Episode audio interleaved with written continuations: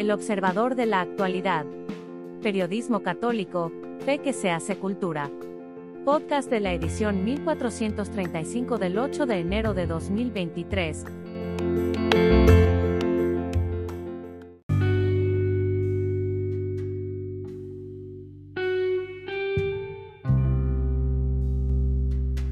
Adiós a un grande. La muerte de Benedicto XVI nos confirma lo que él mismo dijo al ser elegido papa, que era un humilde trabajador de la viña del Señor. Sus últimas palabras, Señor, te amo, son el testimonio de quien jamás desvió el camino. Un papa que fue calumniado, que recibió los ataques de dentro y de fuera, pero nunca dejó la elegancia intelectual, el ardor teológico, la gracia que ilumina a quien se sabe amado por Dios. Predijo el futuro de la Iglesia allá por 1969. Seremos menos populares, pero más fieles. A él estalló la crisis del principio del tercer milenio. Cuando supo que ya las fuerzas lo abandonaban, tomó una decisión histórica, hacerse a un lado e irse a orar. Más allá de las disputas de los teólogos, si estaba bien el título de Papa emérito, etc., la Iglesia vivió un tiempo inédito, un papa orante y uno actuante, a menos de un kilómetro de distancia. Francisco comprendió la estatura de su antecesor. Y Benedicto abrazó esa comprensión sin aspavientos, a sabiendas que el Espíritu Santo actúa por encima de las pretensiones mundanas. No hubo entre los dos papas las distancias que muchos pretendieron descubrir.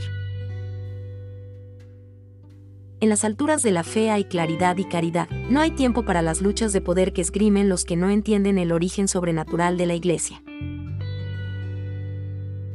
En su encíclica Dios es amor nos dejó una frase que vale para para toda la vida. A un mundo mejor se contribuye solamente haciendo el bien, ahora y en primera persona, con pasión y donde sea posible. Hasta siempre, querido Benedicto XVI.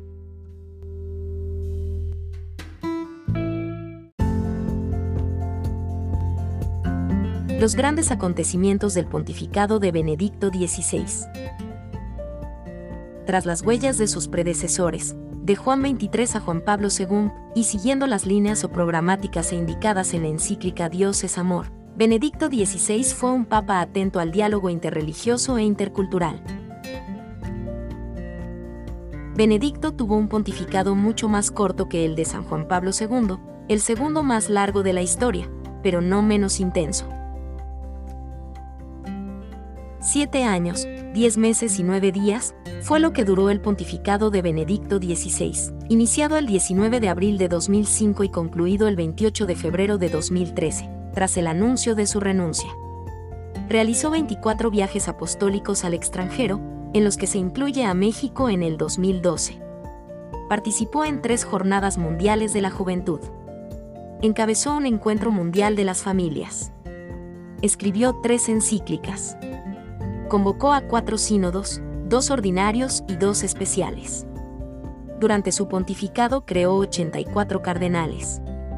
Proclamó 45 santos. Proclamó 855 beatos.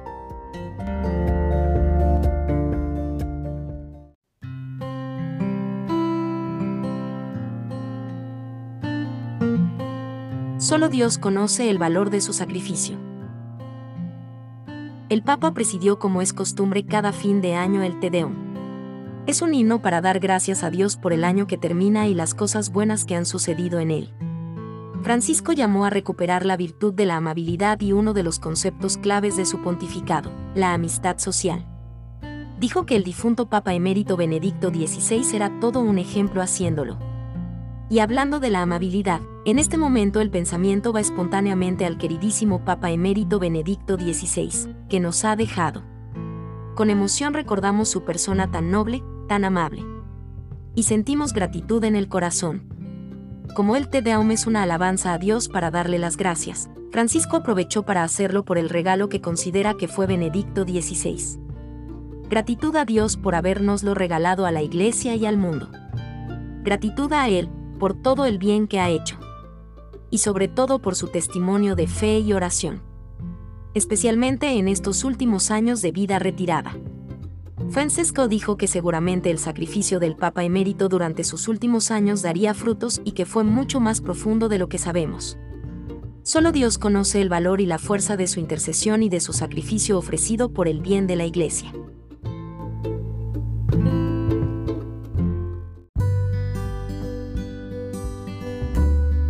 Revelan el testamento espiritual de Benedicto XVI.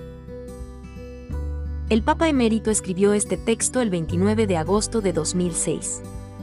El Vaticano lo ha dado a conocer tras su fallecimiento. A continuación, reproducimos íntegramente este valioso y bello texto. Si en esta hora tardía de mi vida miro hacia atrás, hacia las décadas que he recorrido, veo en primer lugar cuántas razones tengo para dar gracias. En primer lugar, doy gracias a Dios mismo, dador de todo bien, que me dio la vida y me guió en diversos momentos de confusión. Siempre me levantó cuando empecé a resbalar y siempre me devolvió la luz de su semblante. En retrospectiva veo y comprendo que incluso los tramos oscuros y fatigosos de este camino fueron para mi salvación y que fue en ellos donde Él me guió bien.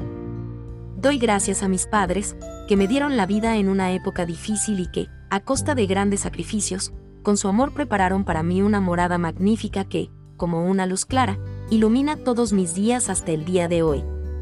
La lúcida fe de mi padre nos enseñó a los niños a creer, y como señal siempre se ha mantenido firme en medio de todos mis logros científicos. La profunda devoción y la gran bondad de mi madre son un legado que nunca podré agradecerle lo suficiente.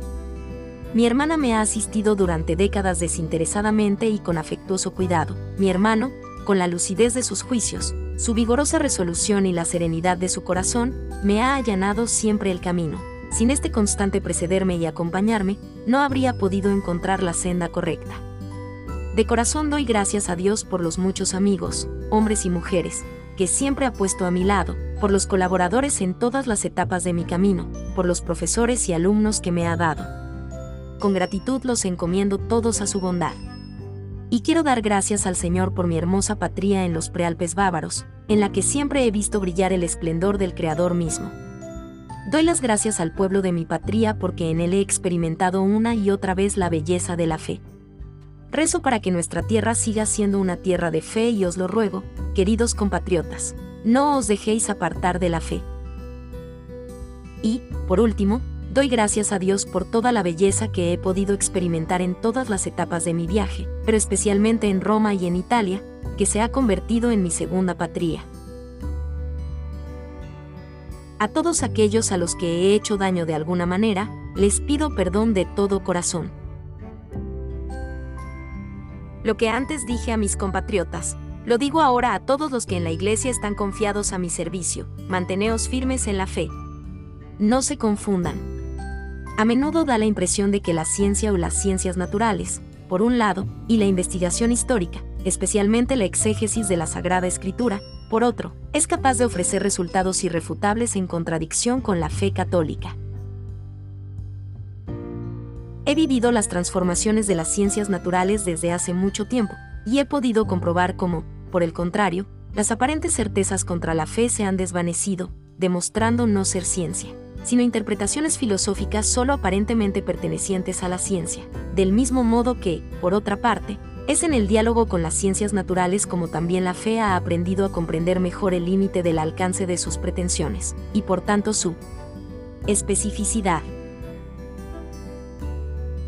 Hace ya 60 años que acompaño el camino de la teología, en particular de las ciencias bíblicas, y con la sucesión de las diferentes generaciones he visto derrumbarse tesis que parecían inamovibles, demostrando ser meras hipótesis, la generación liberal, la generación existencialista, la generación marxista. He visto y veo cómo de la maraña de hipótesis ha surgido y vuelve a surgir lo razonable de la fe. Jesucristo es verdaderamente el camino, la verdad y la vida, y la Iglesia, con todas sus insuficiencias, es verdaderamente su cuerpo. Por último, pido humildemente, rezad por mí, para que el Señor, a pesar de todos mis pecados e insuficiencias, me reciba en las moradas eternas. A todos los que me han sido confiados, mis oraciones salen de mi corazón, día a día.